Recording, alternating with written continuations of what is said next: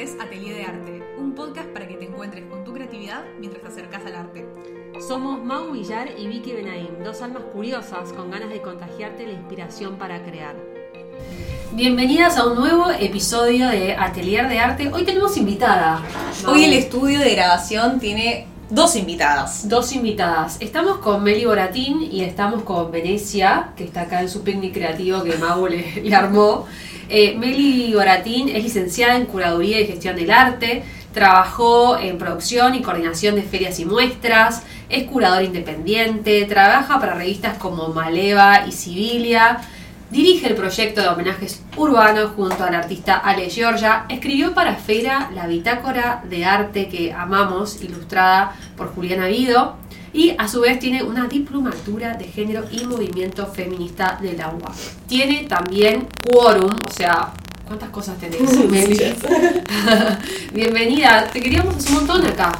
Yay. Sí. No, no, nunca aparte. Ahora nunca porque está con... Se viene otro baby. Sí. ¿Y cómo juega tu rol de curadora, o sea, tu carrera, tu profesión en quórum? O sea, quizás es donde menos juega eh, o está más inconsciente. Eh, sí tenemos una política de todos tenemos que estar de acuerdo cuando incorporamos a alguien. Eh, una vez que decidimos esa incorporación, que en general como que sí, dale, o che, pensé en tal, o eh, hay, hay bastante libertad una vez que se arma esa relación en lo que él, la artista, nos quiere traer. Entonces no es ir al taller, elegir minuciosamente, es como, ¿qué estás haciendo? Dale, va, tráemelo, como me copa. No, esto capaz no es tanto para nosotros. Eh, lo importante es que la relación fluya y sea como amena y cotidiana y cómoda. Eh, y después hay algo de como la sensación general que te Quorum. O sea, hay mucho color, hay, hay, eh, hay mucho movimiento, como que las obras tienen movimiento. Eh, pero está como la historia anterior, los artistas que están hace 8 años, los que están hace 2, los que llegaron ahora. Eh, este año, por ejemplo, dijimos, bueno, vayamos un poco más con cerámica, que antes capaz no tanto. Y son artistas que se dedican a la técnica, entonces exploramos a través de eso. Eh, todos los años tratamos de producir una serigrafía. Entonces, hace 2021 hicimos la de Gordo Pelota, 2022 hicimos la de Andrés Sobrino y este año vamos a hacer de Alan Berry. Entonces, tenemos una colección propia, Divino. invertimos en nuestros artistas, digamos. Eh, pero después hay algo de como que tiene vida propia, Quorum. Y, y Meli, de- sobre, este, sobre tu rol so- eh, como curadora, ¿nos querés contar más sobre el proyecto Homenaje? ¿Cómo surge? ¿De qué trata? Homenajes es como el otro bebé. el bebé más conflictivo porque es como que es un proyecto muy vivo, pero también lo hago con mi pareja, entonces mezclar en la casa, la vida, es como un poco mucho a veces. Em, o sea, lo creé con Ale Giorga, que es el papá de Venecia, em, en el 2017. Yo tengo mi versión de cómo nace. O sea, yo trabajaba en una galería que amo, que se llama El Infinito. Estábamos haciendo una muestra muy potente de un artista que se llamó eh, Federico Manuel Peralta Ramos. Un artista como fundamental para la escena local de los años 60 en adelante. Eh, un artista que había como navegado muchos territorios, entonces el premio de Itela como algo muy vanguardia del momento, bla, y el programa de Tato Bores, algo muy popular, que podías prender la tele y ubicarlo sin saber quién era Federico. Entonces está el que lo conoce por el programa de Tato o el gracioso, el excéntrico, viste, Hmm. inserta aquí su palabra, o el artista vanguardista incomprendido. Pero el resultado de eso era, estamos haciendo una muestra con obras únicas que nunca se vieron, eh, se está invirtiendo tiempo e investigación, ¿quién viene después? El amigo, el amigo del amigo, el amigo del amigo del amigo, el hermano. El mismo círculo de siempre. Claro, o sea, Mm. ¿de qué sirve todo esto? Entonces a partir de ahí fue como, Federico vivía en la calle, hagamos algo en la calle, le propuse a la galería. Invitemos a Ale a que piense como un afiche donde él le responde a la obra de Federico. Entonces ahí sale como el primer afiche. Y después fue como fue re loco porque él era Federico era muy territorial. Y nosotros pegamos el afiche en su territorio que era como Recoleta la zona de Litela el Alvear donde había hecho una acción los alrededores de la galería. Y había amigos y parientes de él que caminaban por ahí era como esto tiene que ser de Federico ¿entendés? porque dice Federico te leo me siento menos loco pero el que sabe sabe entonces la gente se empezaba a acercar el día de la inauguración, no por el afiche, sino por Federico. Se llenó, la gente contando anécdotas, como que fue algo muy loco. Y después fue, esto está bueno, o sea, esto que pasó puede tener potencial. Entonces a partir de ahí, básicamente elegimos artistas que nosotros sentimos que son muy importantes para entender la historia del arte local. Les hacemos un homenaje a través de un afiche tipográfico, lo sacamos a la calle. Antes era cuando ese artista iba a tener una muestra en un museo, en una galería, como que había que tener un conector para generar un puente, digamos. Puente como público, institución, artista.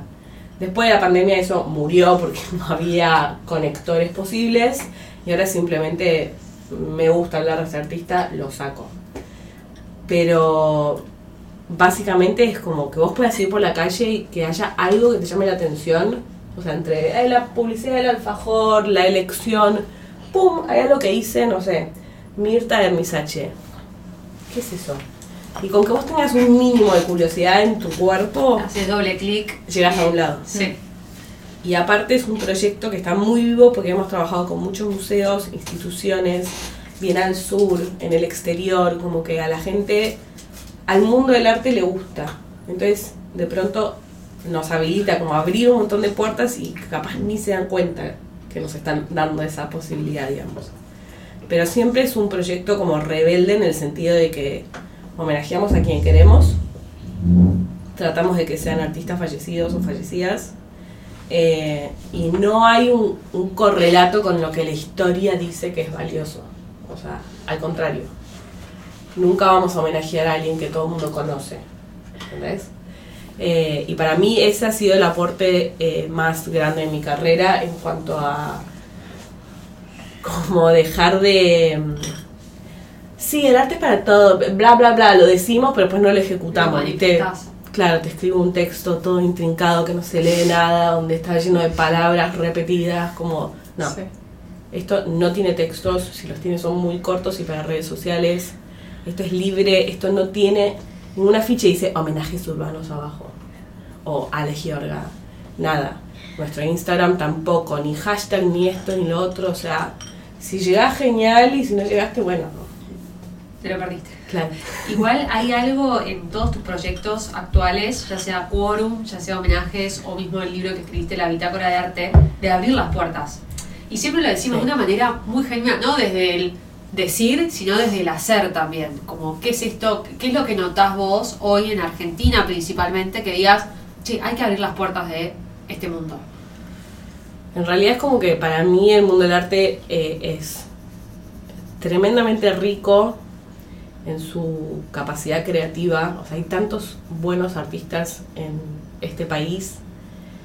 Las instituciones son muy variadas y dependen mucho de presupuesto, no presupuesto, Bla. Pero si, si agarramos 10, decimos, "Mi- mirá lo que han hecho en la última década, como han potenciado eh, artistas, proyectos, cosas que nunca se habían visto acá, por lo menos en Buenos Aires. Eh, hay galerías, lo pensaba ayer de hecho, como estaba hablando con una galería que me gusta mucho con piedras. Y decía, wow, como que ya va a pasar una década desde que esta generación de galerías nacieron. Cuando todos empezaban estos proyectos estaban en sus 20 Hoy los siguen sosteniendo. Los proyectos están buenísimos. Pero siempre surge la misma pregunta. ¿Vas a galerías? ¿Vas a museos? ¿Te sentís cómodo, cómoda en los museos? Algo que no sea la noche de los museos, ¿lo, lo consumís? Si, si como cuando llenas el casillero hay mucho de no, entonces sigue habiendo un problema. Como que para mí esa es la el problema de raíz, como no usemos la palabra democratizar si no queremos Eh, es una palabra que se puede debatir desde un montón de lugares. Pero abrir, sociabilizar, eh, flexibilizar, sí son palabras que Mm. podemos usar. Eh, y no está. O sea, no, no. Muchas personas que tuvieron privilegios en la vida, que acceden a todo esto, no lo tienen como algo. Es lo mismo que cuando vos lees, ¿cuántos libros lees por año? ¿Cuántos te compras? ¿Por qué? ¿Por qué sí o por qué no? ¿Vas al teatro? ¿Consumís tipo el mundo cultural que está a tus pies? ¿Está ahí? ¿Hay cosas que son gratis, que salen dos mangos? Si la respuesta es no, bueno, el por qué. Como que para mí todavía hay un serio problema frente a ese no, digamos. Hmm. Sí. ¿Cómo crees que, o sea, persona que está escuchando este podcast y dice, chico, yo como que sí, soy recreativa, me encanta, muchas nos escuchan mientras pintan o mientras, bueno, están como en su acto creativo, pero capaz no tienen incorporado eh, a su rutina o a su cotidianidad descubrir estos espacios, ¿no? ¿Cuánta gente, como decís vos, va a una galería? ¿Qué pasa ahí? Como que, ¿Qué es lo que podemos hacer? Que nosotros siempre lo, lo tratamos de incentivar, mismo de haciendo el podcast en un museo o haciendo una presentación de un libro en una, en una galería, lo que sea. Como cómo podemos incentivar eso, ¿no? De, de, rom- de romper ciertos esquemas para atravesar estas barreras que existen, ¿no? Y si, si sos una persona creativa ya tenés una a favor. Hmm. Como que hay algo que te mueve. Sí. Entonces, sacarse un poco como la vergüenza o el pudor y decir lo que vos decías al principio. Puedo pintar en mi casa, pero yo también puedo pintar en la sala 14 del Museo de Bellas Artes si me da la gana, porque es mi museo. O sea, agarro. Claro, esto de apropiarse más el espacio, ¿no? Claro, agarro un cuaderno, unos lápices y me voy a pintar ahí, o a dibujar, o a escribir, o a pensar, como que Sí. hay que romper con esa cuestión que yo no sé si es de elite o, o de qué es, pero realmente de suponer que ciertos lugares no nos pertenecen. Hmm. Eh, cuando es eh, como lo primero en el statement de cualquier espacio cultural público, o sea, esto es para la gente. Sí. Entonces, como vas a una plaza, anda a un museo. Después, bueno, el segundo paso, sí, las galerías son privadas, eh, Intimidantes. son intimidantes, pero como decimos en el libro, desafialas. O sea, son intimidantes, pero tienen tanto material potente ahí para que vos descubras. Bueno, andá y decís, hola, ¿te puedo hacer una pregunta? Tal cosa. ¿Te puedo hacer otra pregunta? Quiero saber esto también. Y de este artista, ¿qué más me puedes contar? ¿Me puedes mandar información por mail? O sea, nadie te va a decir que no. Nadie. Eh, entonces es como el desafío propio y después el desafío frente a, e- a ese otro, digamos. Y después miles de cosas intermedias. O sea, el arte urbano está en la calle, listo, está ahí. Entonces, nada, mirar con más atención, por ejemplo. Sí. Eh, y los artistas también están muy disponibles. O sea, hoy entramos a Instagram. Voy a dar un ejemplo cualquiera, pero entras a Instagram, no sabes por dónde empezar. Bueno, Museo Malva. Museo Malva ahora tiene una muestra con artistas contemporáneos, jóvenes, mediana carrera. ¿Te gustó la obra de uno? Está etiquetado. Tú le escribís, ¿puedo ir a tu taller a conocerte? Es muy probable que te diga que sí. No jodas. Sí, ¿por qué te diría que no? ¿Entendés? Como... eh, y ahí ya hiciste un paso gigantesco. O sea, si alguien que escucha este podcast hace eso, ya, ya está. Tipo, se lo recibe, ¿entendés? Porque después ya es un ejercicio. Aparte siento que eso me hiciste acordar mucho, Vicky, esto de visitar los talleres de artistas, que también como algo medio mítico, algo que uno siente que es inaccesible. Me acuerdo que cuando estaba estudiando en Madrid había una organización que eh, eso generaba estos tours a en realidad ir a la casa de un artista o al taller y ver y que te muestren un poco en qué estaban trabajando.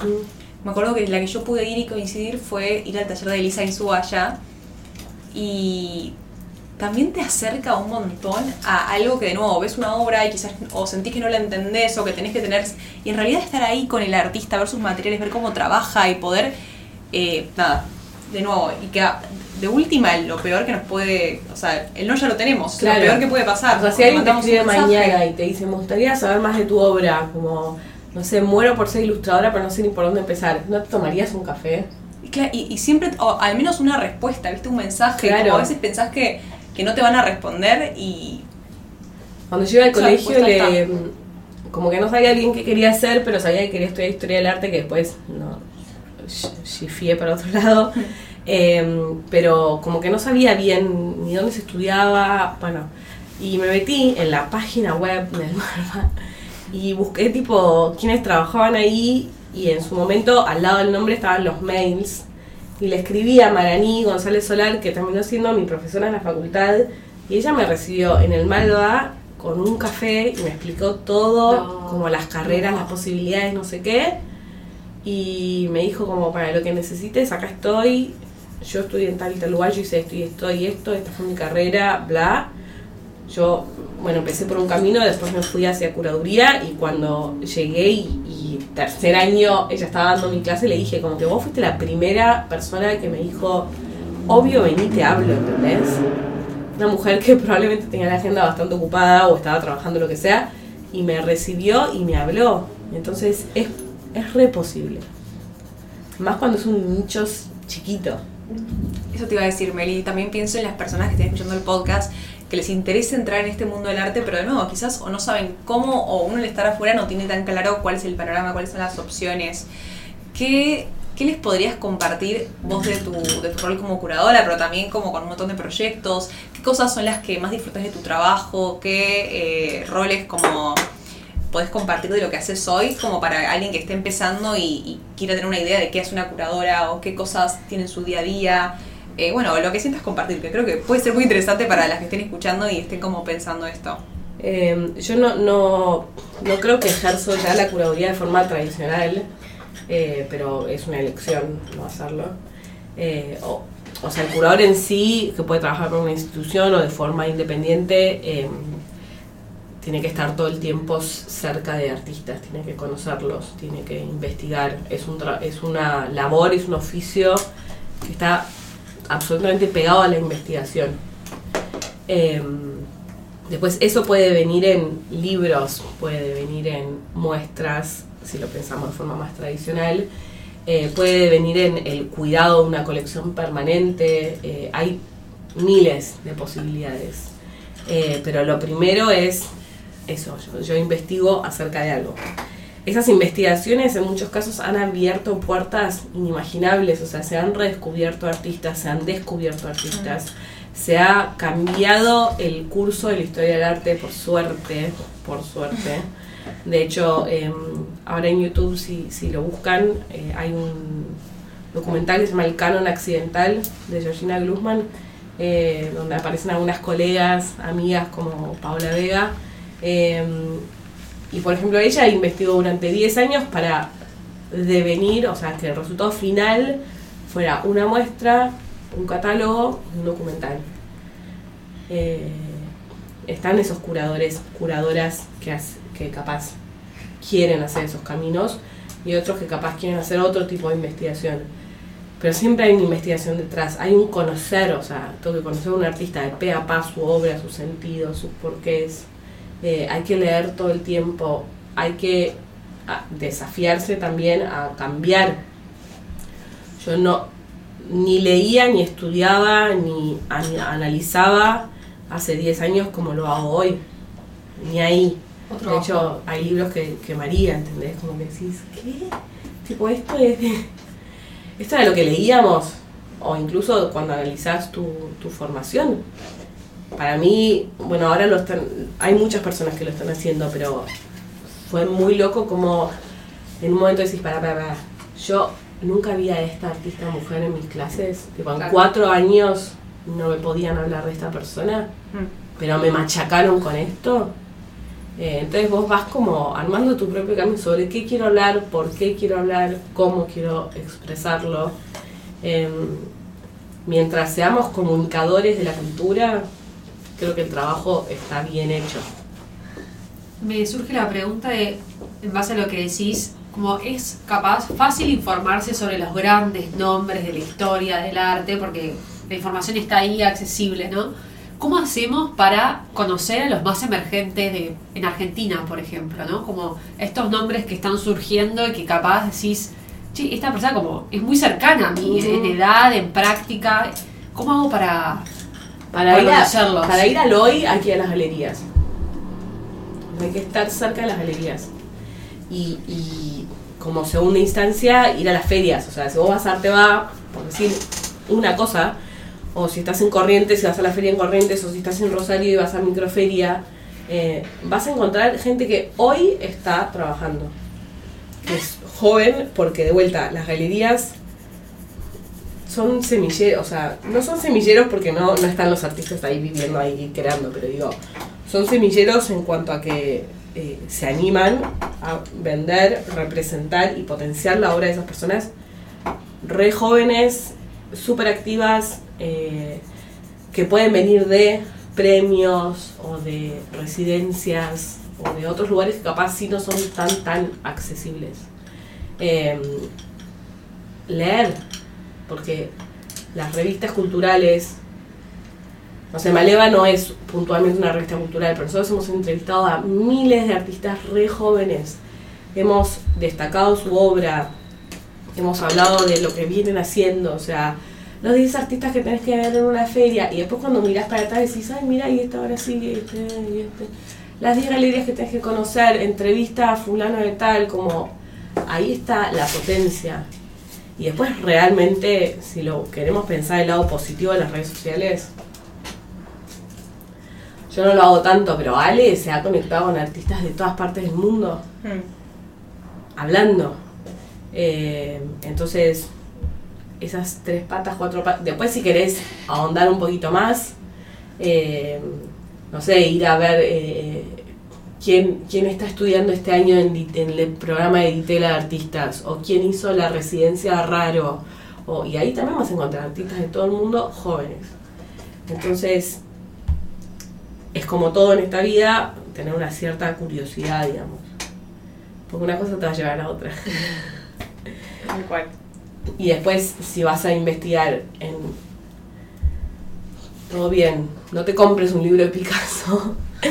Hay miles de otros libros, como que hay, hay miles de otras posibilidades y capaz podés como buscar tu propia historia del arte. Me encanta esto porque lo hablamos un montón con Vicky, esto también de como, creo que es un poco esta reinvención o este como cambio de paradigma un poco a nivel carreras, de como un poco está en vos ir diseñando tu propia carrera o tu propio camino y lo mismo en esto, ¿no? Como hay tanta información, tanto de todo por todas partes, que un poco creo que nuestro rol, un poco de todos, es como transformarnos en nuestros propios curadores del tipo de contenido que queremos compartir, del tipo de información que queremos investigar. Y de alguna forma eh, ya ir practicando el ser curadoras, ya sea como generando nuestra propia carpeta de cursos que queremos hacer, libros que queremos leer y incluso hasta a estos artistas que admiramos, a estas personas que admiramos, pedirles recomendaciones, qué libro me recomendás, qué curso me recomendás Eh, y ya como a partir de las personas que nos van inspirando nos pueden aportar y nosotras poder ir generando eh, esta propia curaduría y ya ir practicando esto eh, en lo que consumimos y con lo que nos empapamos Sí, básicamente. o sea, me parece que hay que tener como un cierto eh, respeto también por el que viene haciendo un camino, o sea, sí hay que estar preparado para hacer cualquier cosa, eh, pero no, no es una especialización tan técnica, o sea, no, no sos un, un- un médico. Mm. Hay curadores excepcionales que no han ido a hacer la carrera de curaduría. De hecho, hace 20 años que existe. Sí, 20 con toda la furia. Estoy tratando de hacer las cuentas, pero un poco menos. Eh, por lo menos en este país. Y cuando yo empecé a estudiar, tenía una amiga que había venido de Uruguay a estudiar, una amiga que había venido de Chile. O sea, no, no estaba en el territorio de la carrera, pero también puedes elegir no hacer ese camino tradicional y hacer cosas increíbles, y, o podés elegir hacer ese camino tradicional seguido una maestría, seguido una diplomatura. eh, lo que tenés que hacer es eh, realmente estar activo. Pero ya, yo antes decía, tenés que estar activo haciendo muestras. No. Tenés que estar activo en el pensamiento, como en, en ver, mirar, observar, dudar, cuestionar, eh, destrabar, como... Y toda persona que pueda aportar un proyecto diferente a este ecosistema tan chiquito, también más valioso todavía. Eh, pero bueno, si pensamos como grandes curadores que han pasado o por nuestra escena o, incluso en el mundo, eh, quizás originalmente ni se, se, se planteaban ser eso. Meli, un libro que nos recomiendes así como para meternos. Pasa que, o sea, de curaduría en sí no hay... No, hay, No, no, de arte, o sea, Ah. en general. Tengo como mis... Hay un libro que se llama A Brief History of Curating, que perdón si está en inglés, no, no fue traducido, eh, que es de un historiador y curador que se llama Hans Ulrich Obrist, que está buenísimo porque son entrevistas. Para mí no hay nada como una entrevista. O sea, cuando vos te metes como en la psiquis de alguien, es lo mejor que te puede pasar para aprender. Yo a través de ese libro, hace un trillón de años, no sé, 15 años, eh, no sé, de pronto descubrí que existía una historiadora y curadora como Lucy Lippard, que para mí es un faro, no sé, es como... Quiero ser. Me pasa con ella y con Patti Smith, que nada que ver, pero digo, como gente que siempre destrabó sin darse cuenta que destrababa. Mm. Eh, y después, como hay libros que de pronto, eh, si es lo que te gusta, si, si te gusta leer, digamos, eh, y voy a volver a Lucy, no sé, Lucy Lippard hizo un libro ahora, no es ahora, pero sí la editorial Atlas de México la trajo Argentina hace poco, que es como, si queremos biografía, de Eva Hess, que fue una artista que nació en Alemania, pero bueno, se formó en Estados Unidos. Eh, ese libro ahora está en español y, de- y es eso, es como me meto en la vida, ahondo, descubro. eh, no compren libros de Tasken, como que hay miles de otras editoriales y posibilidades más baratas, más accesibles, más potables, donde vas a sacar como material eh, en serio. Me encanta, Meli. Y. mm, Bueno, y los catálogos de los museos nacionales. mm, Perfecto. Esa para mí es como clave, digamos. ¿Y algo más que nos quieras compartir que te esté inspirando de lo que sea para compartirles a las oyentes del podcast? Para compartir. Eh, Alguna cuenta de Instagram, alguna muestra quizás que esté ahora en alguna galería o museo. bueno, se- cada vez hay como más debate, ¿viste? Se, se abre una muestra y se, se, se debate. No, no, no, sí, va. Siempre creo que hoy en día cuando uno ve las muestras no puede dejar de... Yo por lo menos no puedo evitar pensar todo el tiempo. eh, ¿Les habrán pagado honorarios, los honorarios que corresponden? ¿Les habrán dado plata para producir las obras? Como que siempre estoy pensando en eso, en como el derecho que tienen les artistas a la hora de estar en una muestra o una institución. Y al mismo tiempo quiero ver la muestra, es como que estoy partida en medio. Sí. Em, pero eh, la muestra en Malva de diseño del cielo a casa me parece que es una muestra que se está viendo un montón, o sea, no estoy diciendo nada, nada nuevo, se publicó un montón, todo un montón, pero igual, o sea, es una muestra que de pronto yo logré que mi suegra, mis papás eh, y gente amiga vaya, y no suelo lograr eso. O sea, no es que los acompañe, pero digo, dale, anda a ver esta muestra, ¿viste? Tiene algo de la reminiscencia, ¿viste? Ay, yo cuando era chiquita me acuerdo de, uy, la, la siambreta, ay, mira. Y entonces es como, bueno, te agarro desde otro lugar. Bajas y hay una muestra de arte contemporáneo de artistas locales, o sea, tenés que bajar un piso nada más, o verla primero y después subir.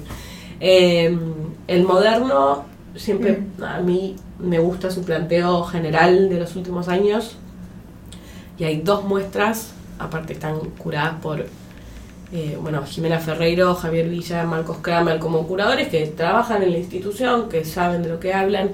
Sí quizás a veces sentís que en el ámbito local hay como una repetición de nombres. Como para, pero este está acá y está también acá. ¿Qué onda? Pero no dejan de ser muestras valiosas para entender el hoy del arte. En el Recoleta también hay una colectiva que está muy buena, muy buena que, bueno, lo digo, repite los nombres, de pronto hay gente que está en las tres muestras o en dos de tres, eh, pero igual es una muestra que está buena porque mm, sin darte cuenta estás conociendo arte argentino, digamos. O sea, si vamos a resaltar algo, resaltemos arte argentino. Eh, y después como eh, medio hacer el desafío de ir a un museo que no se te cruzaría nunca por la cabeza ir. Eh, no sé, yo pasé años desde la primera vez que fui al Museo Nacional hasta que volví. ¿Viste? Si para, hace 15 años que no piso este lugar. Qué loco, bueno, ¿con qué me voy a encontrar? O ir a museos que no sean de arte. Eh, Bueno, acá tenemos el, La reta. el Larreta, que nada, capaz un museo al que no entras porque, bueno, es arte como más antiguo, pero tiene un jardín que está espectacular, que con Mau hemos ido a grabar un episodio donde de repente te encontrás con esculturas contemporáneas, o sea, de hoy, y está, y está tipo en cabildo y juramento. Claro. Em, como, sí, de vuelta, hay que investigar un poquito para eh, decir, bueno, ¿qué, qué quiero ver? Y de vuelta, el, el que no quiero ver para mí es fundamental. Como no a este lugar, no, no. Es un embole, eh, no sé, no, no es mi estilo. Bueno, da igual. Que no pasa nada. Em, mira tu barrio, como fíjate si en tu barrio hay alguna galería o alguna institución, no solo los museos, hablamos de ese territorio si queremos. Eh, pero vivo en Villa Crespo, ¿qué hay? Hay tipo 20 galerías.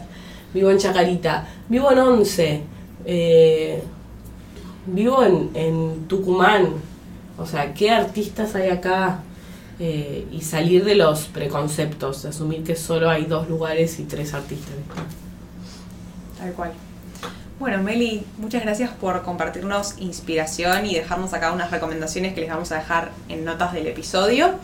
Eh, creo que nos podemos llevar todos mucha inspiración para animarnos también a habitar estos espacios o simplemente explorarlos y ver qué pasa. Exactamente, como tenemos la capacidad de elegir, eso es lo bueno, ¿no? Como de ser curadores de nuestras propias elecciones y ahí es donde podemos ir armando nuestro propio circuito. Nuestro propio recorrido cultural a medida para cada uno.